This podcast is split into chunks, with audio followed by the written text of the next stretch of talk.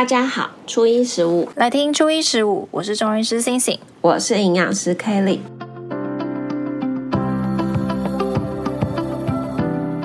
我们上次啊，不是讲了一个呃收假症候群，然后就有讲到熬夜嘛，然后后来我就陆陆续续收到很多人的回馈，就是大家就说，哎。熬夜啊，应该除了口臭以外，怎么都没有讲到长痘痘这件事情。就是大家也很常发生说熬夜之后长痘痘，那他们也想要了解一下这个痘痘应该要怎么处理这样子。那我们今天就来讨论一下，熬夜之后真的会长痘痘吗？就是因为我我觉得我们上次没讨论，应该是我熬夜之后也没有什么会长痘痘。对，我我好像也还好，所以这个跟跟体质好像比较有关系。对，就是我觉得好像有些人每就会觉得他根本也没熬夜，然后但是他就痘痘还是狂长，尤其是那种小粉刺类的东西，应该会最恼人。嗯，因为呃满脸痘痘的人，他他可能就已经呈现一个有点半放弃的状态，但是会一直想要一直去找医生，或是一直去求助的。我觉得很多都是那种长很多粉刺，他就是小颗小颗的，这样布满整脸的那种东西，然后他就会一直想要把它抠掉、抠掉、抠掉。这种人就是他，他最会。会来问说：“哎，我那个是我长痘痘，到底是为什么？我到底要怎么吃？我到底要做什么事情才可以？”所以，我们今天就是在讨论这种东西。没错，因为面子也很重要嘛。除了里子以外，我们上次讲的口臭都比较是里子的问题。悠悠口臭吗？对，悠悠口臭。那面子也是，我觉得应该大家还蛮在意的。所以针对熬夜长痘痘这个，我们就我去查了一些资料，其实发现熬夜会不会长痘痘，真的还是看肤质啊。那主要就是因为我们在熬夜的时候，我们会有一些荷尔蒙，压力荷尔蒙，就是可能一些肾上腺素啊，嗯、或者是皮质醇这种生理压力。因为熬夜就是一种对身体来说就是一种压力。对，不知道大家还记不记得啊？皮质醇这个东西，就是我们之前在肥胖的地方讲过，就是你如果为什么压力大会变胖，也就是因为像这些皮质醇会造成的。所以皮质醇就是给大家各种的感觉，好像不好的事情都跟它有关，会变胖啊，变胖就是脂肪的堆积嘛。所以其实本来致痘这件事情也是跟我们身体的脂肪的分布有关，就是脂肪太多要从皮肤出来，但它代谢的速度可能太慢，或者是那个皮肤。刚好堵住，那就比较容易产生痘痘。那在熬夜啊，我觉得除了长痘痘，应该还有就是气色会看起来比较差。就是那一天，就是你不管怎么上妆，你有的人会觉得妆就是不服帖，然后或者是很容易掉妆，然后或者是那个整个那个色号就感觉暗了一阶，就是脸会比较偏暗黄跟红。嗯、我不知道这两个就是痘痘跟对对。这两个痘痘啊，或者是脸部的这个光泽感啊，在中医有没有怎么样的一个解释？就是可以去解释这个。如果是说，就是在跟只是就是跟作息跟你这个熬夜比较相关的话，当然就跟我们上次在讲悠悠口臭的时候讲到一样，大多数都是因为阴虚所造成。就是你只要是在熬夜的状态下，你的身体就是会偏往阴虚这样子的方向。那我就不再多解释阴虚是什么了。你如果有兴趣的话，你可以就去听我们那个啊收下症候群那一集第十二集，可以再听听看。然后呢，呃，因为像你说气色比较差，我觉得啦，你一整，假如说你在阴虚的状态下，比较会容易有油光满面的状况。我觉得是你整个身体的油水平衡就是会变得比较没有那么的没有那么的好。所以呢，你你可能那一天就是你并不一定是一个很容易出油的人，但是你在熬夜过后，你可能有些人是会脸干，但是他又是感觉油油的，或者是说那个黑眼圈。可是我觉得黑眼圈应该是要呃比较多天。连续的熬夜或是作息不正常、睡眠不足，才比较容易会生成。那其实黑眼圈除了说，呃，你是因为像有一些过敏啊，你这边的脸部这里、眼睛、鼻子这边的循环比较差所造成的，那个可能就跟作息没关系的话，那呃，还有一种是熬夜的话形成的。你那几天气色看起来就比较暗，因为你那时候的血液循环就真的会变得比较不好。所以我觉得这种东西就是可以帮用药物啊或什么来帮助你。当然睡得好也是很重要的啦。那可是除了就是我们刚刚说的这一些以外啊，就是我还蛮常听到有人说痘痘，就是它可能冒在什么地方，比方说生理痘啊、压力痘，那它可能就生理痘，就大家都知道比较常就是长在下巴嘛。对，就整个下巴，然后整个看起来就是烂掉。那刚好因为最近那个戴口罩，你就没有发现，所以那个患者一进来的时候，他都会说：“哦，医生，我真的很会长痘痘。”但是因为他的上面都看起来很好，我就会说：“嗯，有吗？哪里？” 然后就会把他口罩一拉下来，就：“哦，好，OK，I see。”里面烂掉了。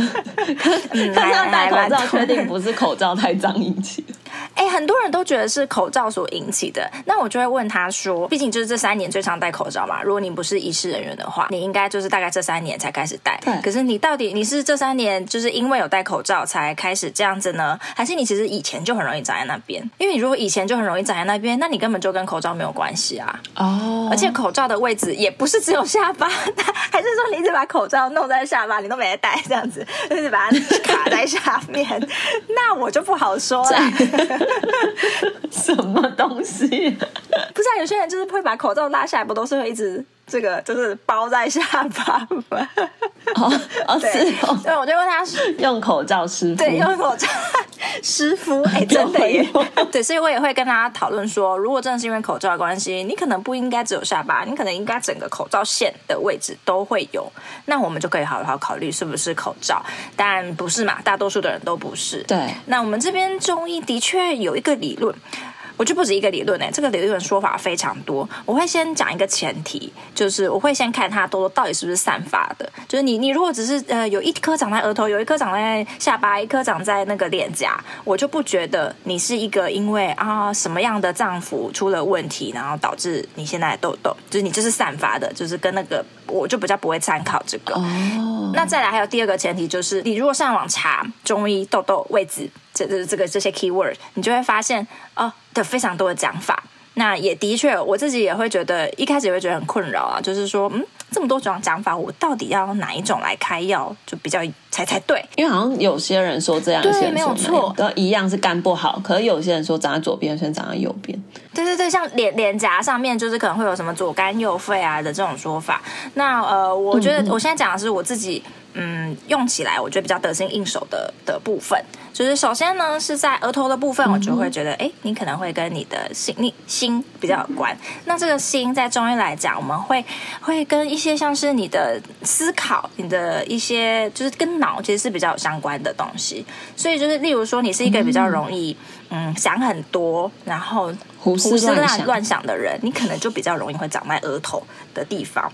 那呃，如果是在 T 字部位的地方，就尤其是鼻子啦，我其实觉得鼻子这里如果很油的人，我可能也真的会觉得跟脾胃，就跟你的消化系统比较有关系。那再来呢是下巴的位置，那就是跟你刚刚讲的，呃，我们会讲下巴都是跟肾主管，所以那个肾其实是跟生殖功能或者是一些像是月经啊这种东西比较有相关的一些。哦，就是生理痘，对，生理痘，所以呃，在你说生理期长痘痘都长在下巴，哎，那这个我的确就会去从一些跟呃肾比较相关，这是肾是中医的肾哦，就是从这个方向来去着手。可是如果像是脸颊那个左肝右肺，我就比较少会真的这样用。而我反而还会就是去问他，嗯、就是因为我我之前曾经有遇过一些患者，他是他都长在同一边，可是他可能不一定只有在脸颊，他可能从呃上面到下面，就是整个都是同一半边，就太阳穴，一直到可能例如呃下巴的边边那个呃下颚角啊这些都有。那我就会，我其实我第一个问的问题猜是什么？哦不是肝肾坏，不是肝也不是肺坏掉，肝不是。你问他最近感冒啊，还是你就有肺，就是感觉肝跟肺。你说如果有感冒，就会长在右半边上。对对对，我不知道。如果照着刚刚这个逻辑，左肝右肺。对，我其实会问他说：“你是不是喜欢侧睡？跟睡姿有关？为什么？并不是睡姿，就是因为很多人没有很常在换他的枕头套哦，就是一个这么样生活小细节的问题。他这不换枕头套，我也很困扰。我之前会发现到，其实我有一次就是想到，因为我发现我都睡同一侧边，嗯、结果某一个痘痘，它就开始渐渐要形成了。然后我后来才呃一些有一些书上也会想到清洁的问题嘛。对。那清洁除了你洗脸呐、啊，你做敷呃敷保养品啊这些以外，其实你每天晚上你大概有一天有三分之一的时间，你其实都是跟着你的枕头相依为命的，就是对他磨蹭。对，那很。很多人对很多人都会想说，反正我都是洗完澡干干净净的状态，没错，去睡觉的，所以他就会觉得枕头套应该还好吧。很多人又都是住外面，就是租房子。那你租房子，你知道洗枕头套啊，或者是洗被子单啊，这其实都很不方便，对不对？对。对，所以你知道日本人不都讲说什么一周就要换一次那个床单跟枕头套？我真的很佩服你。哇，我觉得如果不是自己对，如果不是自己有可以可以那个洗的话，那超麻烦，超麻烦。对，所以我觉得呃，有些折中方法是有些人会用枕巾啦，哦，就是他就是在枕头上面再弄一条毛巾，但那个毛巾就常常要洗。我觉得这也是一个大家可以注意的地方，就是你的卫生习惯。对，嗯、那其实讲到卫生习惯啊，我还会觉得这是我自己的看法，就是呃，我其实现在就是不用毛巾了，我不用毛巾擦脸。为什么？我会洗完脸，不管是早上晚上，反正我就是洗完脸之后，我就会用卫生纸，或者是用那个有些人是用那个叫洗脸巾的东西，嗯、抛弃式的洗脸巾。哎，因为那比较不环保，所以我可能就用卫生纸，然后把把那个脸压一压，然后再把那个剩下的卫生纸可能就拿来擦东西。也是因为毛巾没有洗的关系嘛，就是又一直放在厕所里面，就感觉很脏。嗯，就是因为它，你毕竟你洗完脸，你擦一两下，那个毛巾有一点点湿湿的，嗯、你一定不会想要马上拿去洗嘛，你就想说，嗯，还好啊，那隔天看起来还是干净的，闻一下也没有臭啊，那就可以继续用啊，对不对？我都每次判断方式都是闻一下，看有没有一点点那种。呃，潮湿味，如果没有就继续用，真的是细菌的温床哎，它就在上面继继续的呃发展茁壮，以倍数成长。我觉得这边要小小帮大家科普一下，其实痘痘有时候长很多，是因为有一个叫做痤疮杆菌这个东西，所以如果我们今天只有一两只，然后就刚好把它擦在那个毛巾上，然后湿湿热热的，因为浴室通常都比较闷嘛。然后它就在那边长，所以你下次再把它往你脸上的时候，你就是在帮你的脸那个细菌面膜。对，所以这真的是一个 会很容易致痘的一个重要的关键呢。对 对，没错。然后再来还有一个大家也很容易会误解，就是说有些人会说我是不是清洁不干净？嗯洗脸洗的不够干净，所以他就会使用比较强力，或者是说有磨砂什么样因子，就是那些颗粒啊那种东西，反正就是强力的清洁剂洗脸的东西。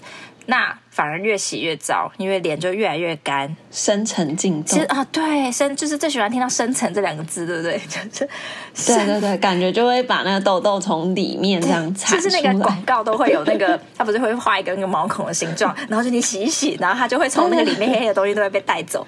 真的只是想象带走，感觉就不会长。对，没有。就反正它其实更伤，对不对？因为你刚刚有提到，就是很多痘痘其实跟油水平。对，如果就把它都都洗掉的时候。有时候你，然后你也没有马上的擦一些保养品的话，或者是一些可以帮助它呃，就是维持平衡的东西的话，其实就就很容易整个就打破。那不仅是长痘痘，就是你整个人看起来也会油光或者是干燥。对啊，那所以说我刚刚讲的这些比较都是外用，或是说跟你的卫生习惯比较相关的。嗯、那在营养师这边会有特别说啊，我我吃了什么东西比较容易会爆痘吗？像我自己一定一定讲的都是像是炸的嘛，烧烤、炸辣这种东西，刺激物就是一定会比较容易长痘痘嘛，这个应该大家都知道。那还有没有什么比较不会忽略的呢？其实除了这个以外啊，就是我们。最常被忽略的可能是乳制品，乳制品包含鲜奶呐，或者是一些 cheese，然后优酪乳、优格这一类，就是这不就是一个健康饮食里面很看重的一部分嘛？那嗯，其实我觉得也不一定说乳制品，因为它这个研究目前还是。争议蛮多的，就有些研究认为是，但他们是观察型的一个研究，只是去观察说，我把一群人找来，他算 database 够大，就可能一次找个几万名来，然后我就去分析，哎，这一群人吃比较少的乳制品，那他去比对，他好像真的比较不长痘。对，但是嗯、呃，并没有说一定，因为它不是一个因果论的关系，它只是一个观察型的研究。就是我刚观察到有这个现象，那我告诉你，吃乳制品比较多，好像比较容易长痘。可是它那个是呃，它里面乳制品是只有讲，就是是全部的，就是 dairy product 都算，还是说是呃，他都喝牛奶，还是他都吃 cheese，还是他都吃什么？他有分那么细吗？哦、呃，他没有把它没有把它分得很细，但他就是说，只要是乳制品这一类的，他都把它包含在内。因为那种研究通常都是问卷型嘛，所以他其实不会把它区分的太细，这样子。嗯那这研究其目前还是有争议，因为我们没有办法找出因果关系，但是就是可以去把这些资料，然后去做一些推论。他们就推论出来说，有可能是因为乳制品里面它的第一个，它的激素物质，因为奶类它本来就是产奶的过程当中，那你一定会有一些荷尔蒙的物质在里头。那他们认为说，可能跟这些激素的物质，或者是乳脂，乳脂就是油脂嘛，那很容易长痘痘的人，我们刚刚提到，有可能是他饮食里面他知道的油脂不是那么容易被代谢。那乳脂，我们其实知道它有很大一部分是。饱和脂肪就是本来就是身体比较不好代谢，然后比较容易引起胆固醇变高的这些脂肪类型。所以除了那些油呃奶类以外，你说油脂，所以像那些花生啊、坚果类，其实也都算是吗？对，也有可能就是这些坚果类太多的话，它其实也会容易造成。那其实除了这个这两个以外呢，比较呃最近比较新的发现是说，有可能乳清蛋白。什么？你说健身爱好者肯定可能吃了一堆致痘因子嘛？对，就是他们乳清蛋白里面不是会有比较高量的所谓的 BCAA，嗯，就是支链氨基酸，它其实身体很必要的一个氨基酸的小分子。那这个东西跟我们一个比较容易致痘的叫做类胰岛素增长因子的它它的原料来源哦，所以他们认为说，如果你是过度的补充，因为有一些健身的人是会把乳清蛋白，或者是有一些很喜欢喝奶制品的人。牛奶的人，他是比方说牛奶一天一千呐，一千五这样子，很大量的去灌溉自己的身体。哈，一千是一大罐哎，这么有钱，其实真的是有些人很爱，然后就就会一次搬一箱，但他可能一整天就只喝那牛奶，哦、所以他并不会觉得有比较贵、啊。但是如果像呃，因为乳清蛋白有些真的还蛮常会加 BCAA 的，像我自己在我自己有时候也会买那种小包的。就是直接氨基酸，迪卡侬就在卖的，它就可以加进去喝。我都没有想过，哦，它有可能是会造成痘痘的关系耶。我本来想说就是氨基酸嘛，我觉得应该是量的问题，因为我们买的那种一小包的支链氨基酸，它其实一次顶多也就十克、二十克，嗯、而且那一包很贵。真正的支链氨基酸纯度够高的，一包不知道一两百块。但看来我那个纯度没有那么高。对，那个其实我觉得那个应该不会有人过量的去摄取这么多的支链氨基酸，只是说这些都是他们现在认为疑似的因子嘛。嗯、那其实我们临床上我也不会一来就跟他讲说，哦，你一定不能吃乳制品。嗯我会，我也是会跟他，比方说，从我们刚刚说的，你可能比较容易造成我们身体发炎的物质，炸物啊、烧烤、油煎的，还有甜食、高糖高盐的东西，高糖的东西，对，我觉得比较重，比可能比这些乳清蛋白还要重要。没错，因为其实痘痘它真的会冒出来，而且会变严重、变大颗，它其实还是要有一个发炎的条件。那我们刚刚说的这些食物都比较容易让它发炎，我可能从这边调整，那把乳制品，我其实只是会建议他吃在。真真正建议的量，比方说，我们可能一天就是建议他喝最多不要超过三百六十毫升的鲜奶好了。如果他本来喝一千五，那我把它降到把它降到这个量，就是以一个均衡饮食的概念来建议他。那如果他已经都做到这样子，他还是冒痘痘，我们刚刚说卫生条件也都已经遵守的情况下，他还是冒痘痘，那我们才会进一步的去考虑说他是不是要把这个乳制品停掉。可也有一些人的乳制品，他可能是吃冰淇淋啊、奶油蛋糕、牛奶泡芙跟鲜奶茶。但这些就是额外加的脂肪过多所造成的，对，因为因为你这些你说对啊，冰淇淋这些蛋糕、泡芙这些东西，其实它更多都是加了很多糖吧，糖跟油，对，所以它其实也不是单纯的就是我们说的这些乳制品。那我们就是把。不该吃的东西都先停掉之后，我们再最后才会去考虑这个鲜奶的部分。嗯、那如呃，刚刚讲的都是一个比较容易长痘痘的嘛。那如果是要怎么样让痘痘比较快好，有什么法宝吗？痘痘要怎么样比较快好？因为它痘痘其实长出来的时候，它就是在发炎的一个情况下嘛，所以我们通常都还是会从抗抵抗发炎的这个角度去着手。是。那以抗发炎来说，就是维生素 C 跟所谓的呃欧米伽三的油脂。那欧米伽三的油脂里面又又以真正的鱼油，就是鱼身上的油脂，它里面有含比较高量的 EPA，这个东西比较能够帮助我们抗发炎，所以就会蛮建议可能吃像是鲑鱼啊，或者是烤青鱼、烤秋刀鱼这一类型的。好，就是如果你有在吃鱼油的话，因为鱼油里面通常去买鱼油里面就会有 EPA 跟 DHA 的那个含量比例嘛。那你要买的时候，你如果是想要让痘痘比较快好的，你就可以选择 EPA 的含量是比较高的，或者说它比较多是 EPA 的东西的嘛。因为如果是 DHA，可能就会是跟呃像什么小朋友脑部发育啊，或是这种智智能、智力这些脑比较相关的东西。对，在买鱼油的时候也是考虑一下。通常还是会建议先从正常的食物摄取啊，嗯、因为你身体在发炎的时候，你除了这个有好的油脂，你其实也要好的蛋白质，才可以去做修补的动作。而且其实我们。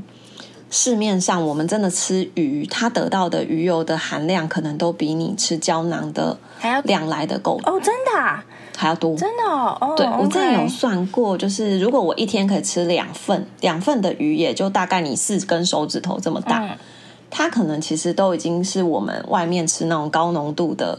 鱼油的剂量那么多，嗯，其实没有很多的感觉。对，其实没有很多，因为那就算是高剂量，它的浓度也没有真的到真的很高。因为高剂量也，你你好像一天也要吃个很多颗量，你才可以达到。那当然有厂商就会跳出来说，可是我的呃，就是这个东西它比较是精粹精粹的啊，然后它有去做一些什么重金属啊、叭叭叭等等的筛选等等的。啊、那那这个不就不在我们今天的一个关键，我觉得关键是因为我们要强调足量这件事情。那如果你敢吃鱼，我觉得不妨就直接吃鱼。维生素 C 的部分的话，就一定是吃水果嘛。如果我可以吃，比方说像是芭乐维生素 C 之王、奇异果，或者是说像最近还有像凤梨、木瓜，这些都是维生素 C 含量很高的。而且同时，像是木瓜这一类，它还有所谓的维生素 A 含量也蛮高的。哦，所以维生素 A、维生素 C 都很需要，都是可以抗发炎的意思嘛？对对，因为我们大家都会比较在意抗发炎，就是想想到维生素 C。其实，在脂溶性的维生素里面，像是维生素 A。维生素 D 或维生素 E，它们其实通常都也还是有，就是抗发炎啊，平衡我们的就是这荷尔蒙，还有就是改善我们的这个皮肤。因为维生素 A 就是大家应该很常听到，就是治疗皮肤就是要吃 A 酸。嗯、那 A 酸的前驱物其实就是这个维生素 A，所以有可能是你饮食当中维生素 A 摄取含量相对比较不足。那我们就可以，比方说维生素 A 的话，我们可以从一些红萝卜或者是木瓜这种橘红色的蔬果，然后或者是我们可以吃一些深绿色的叶。菜其实维生素 A 含量也蛮高的。那如果维生素 D 可能就是一些蛋黄、鲑鱼，或者是干香菇、晒干过的香菇、金针花、木耳，有晒过的，或者是真正去做日晒。哦，哎，选择蛮多的耶。对，他其实选择也是蛮，因为很多人长痘痘，他就不敢吃油，可不敢吃油可能会牺牲掉一些好的脂溶性的维生素的摄取。所以其实如果我们可以在饮食当中还是留下好的油脂，比方说可能像是橄榄油这一类型的，或者是像是我们刚刚提到的。的 Omega 三可能还有一些亚麻仁油啊、紫苏油这一类的，可以把它加进你的饮食里面。其实我觉得它的帮助性都还蛮大，有蛮多可以选择的啦。大家好像不用都只靠就是呃擦药啊，或者是保健食来对对，没错。那我这里要讲的是一个呃，我觉得我很常遇到，就是患者甚至会自己在家里备的，就是黄连。黄连良药苦口，黄连很苦嘛，对不对？哑巴吃黄连，有苦说不出。对，有苦说不出。好，因为黄连呢、啊，它就是对我们对我们来说，它就是一个清热解毒的药。那它就清热，所以解毒。解毒其实就有点像是一个抗发炎的效果。那所以呢，黄连很多人他就会家里备着一罐。他会发现，他如果在一个熬夜或是一个喝酒夜唱这种大爆肝之后，然后吃黄连，呃，他长了痘痘，那他在吃黄连，他会发现它效果很好。就是的确没错，因为这就是这个时候黄连是有对到你痘痘的类型。可是呢，有些人就会发现，哎，它这个怎么好像越吃越没有效，而且痘痘甚至会就停在那边。然后你可能还会有一拉肚子啊的问题，甚至会有一点变得偏冷，身体整个人会有点寒的感觉。那就是因为这个东西，呃，并不是说什么你已经有黄连抗药性了，并不是，是因为你你后来痘痘可能一开始正在很剧烈的发炎状态，但我觉得大家会很容易忽略掉的是，很多是卡在里面、包在里面的痘痘，长得很深层，它其实就是属于很难被代谢掉，不管是深层或者是它是颜色就暗掉的那一种，其实它就是很难被代谢掉的痘痘。这种东西，你再一直用清热解毒的药，就像黄连的话，它其实不会有什么效果的。你就是让它的再更暗，再再再停在那边而已。这种时候，我们反而是一些中药会使用到一些像是呃补气呀，或者是说健脾，就是会让你整个人代谢会变得比较好，或是脱排脓、脱里排毒的这种东西。这个是我觉得中药比较呃，算是跟西药比较不一样的地方。我们会反而会用一点点补的东西来帮助你排痘痘哦。这听起来是不是很奇怪？啊，就是你不觉得？补吃补就是应该会长痘痘吧？吃补会冒痘痘，对，吃补会冒痘痘。我觉得是因为大家想到都是一些呃补血啊，一些很热的东西，对，那个的确有可能会让你长出新的痘痘。但是也有很多人他已经不是在狂冒痘痘的阶段，而是他脸上是一堆痘疤的阶段。这个时候我们反而是会用一些补气的药物，嗯、那你才可以帮助你的痘痘的排解。就让它循环变好，代谢变比较好。的讲到这个痘疤除，就是因为我们知道我们角质代谢是二十八天，所以你就是要给它时间去做，然后。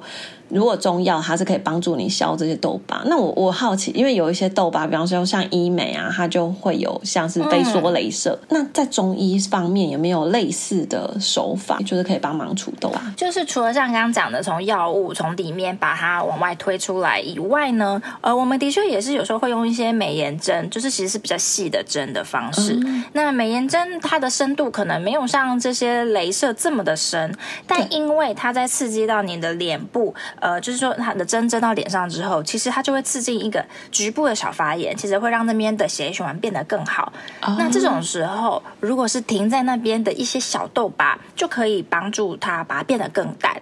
但是我觉得这也会跟你本身就是呃你的生活习惯有一点关系。例如说，你整个人都呈现一个很疲倦的状态，哎、嗯，你用了一些美颜针的方式，它可能会好一下下，但是不一定会到完全好。所以你如果并没有吃好睡好的时候，有时候你那个代谢被唤起来的速度就没有这么快，哦、那你可能就会觉得消痘疤的效果没有这么好了。其但其实应该不管什么样的治疗，打飞说啊还是什么，就是。休息其实才是真的是要让身体修复的一个最重要的关键。对，尤其是像你刚刚讲到那个痘痘，它不是需要二十八天来成熟嘛？对，就有的一个月，有时候可能觉得有些人会觉得太久了。但反正我觉得很重要是，很多人喜欢去挤痘痘或是抠痘痘，嗯，然后就就在那就在那边弄弄弄，但是看它好像快好了，把它抠一抠。对我，我觉得有个很重要的点是，它如果在还没有成熟的时候，你就把它抠掉，你就会造成更大的问题。所以有些人就等不及，它它其实如果是一些小呃粉刺类或是白白的，它不是往外推推推，到后来会变硬，然后你就可能会在不经意之间或是洗脸之间它就掉了，这就 OK，就是一个成熟的痘痘的养成。但是如果如果你就还没有好，它就是还在那边发炎，就你硬要把它挤或是要把它弄破。那你就形成一个伤口，然后很多人就会发现，哎，呃，我把它挤完的当下看起来好像脸会变得比较好，可是为什么过了一个晚上或怎么样，你的痘痘看起来它又再长回来？它不仅长回来，而且它可能就是被包在里面的，本来都已经快要冒出来了，就对就是哎哎，又一个新又一个东西就停在那边，那就是最困扰的，因为你形成伤口之后，你就很容易会有一个细菌的感染，哦、因为你的脸是一直接触外界的破口在那里。对了，因为我觉得很常去抠痘痘，就是为了看到那个你说它形成那个就是一个白白的东西冒出来，就觉得哇，白白就是痘痘没了。嗯、可是每次打开都有一种我要来迎接它，加速加速迎接它，就对了。对，每次都想要拆礼物，但都没拆到礼物的感觉，大概是对。有的时候我也会建议你可以呃，就患者贴一些痘痘贴也是可以的。虽然痘痘贴看起来有点不好看，哦、可是因为痘痘贴那个东西，就是你贴上去之后，它其实会帮助你吸收那个分泌物。所以你当然你不能一直贴，嗯，你你可以看对组织液，你可以看到那个痘痘贴不是变白白的吗？就是因为它有被吸收，那然后它又刚好把你封起来，你不会碰到外界，嗯、所以其实会好的比较快。可是你要就是就是要好好更换啦，就是也不要说一个，因为你如果是组织液都已经吸饱，你还贴在那边，那就有点母汤了一样，是泡在细菌水里面。对啊，培养皿里面。所以，我们今天其实讲了蛮多，就是说，哎，到底为什么会长痘痘啊？那它的位置啊，等等的，就是那我们也教了大家一些预防的方式，就希望大家可以在日常生活当中，还是最重要的，还是你的生活习惯，还有一些清洁习惯，嗯、把它养成好。然后呢，如果真的不行的时候，我们才要去吃药。来做一个辅助，吃药啊、擦药都是预防胜于治疗啦。大家还是要记得，你要怎么样养成一个不容易长痘痘的体质，其实是比你长了痘痘之后再一直想各种方式来怎么样把它消掉还要重要的。好，那我们今天呢就讲到这边，请大家喜欢的话帮我们按赞、订阅、加分享。那我们下个初一十五见喽！对，Podcast 要五星好评哦，拜拜。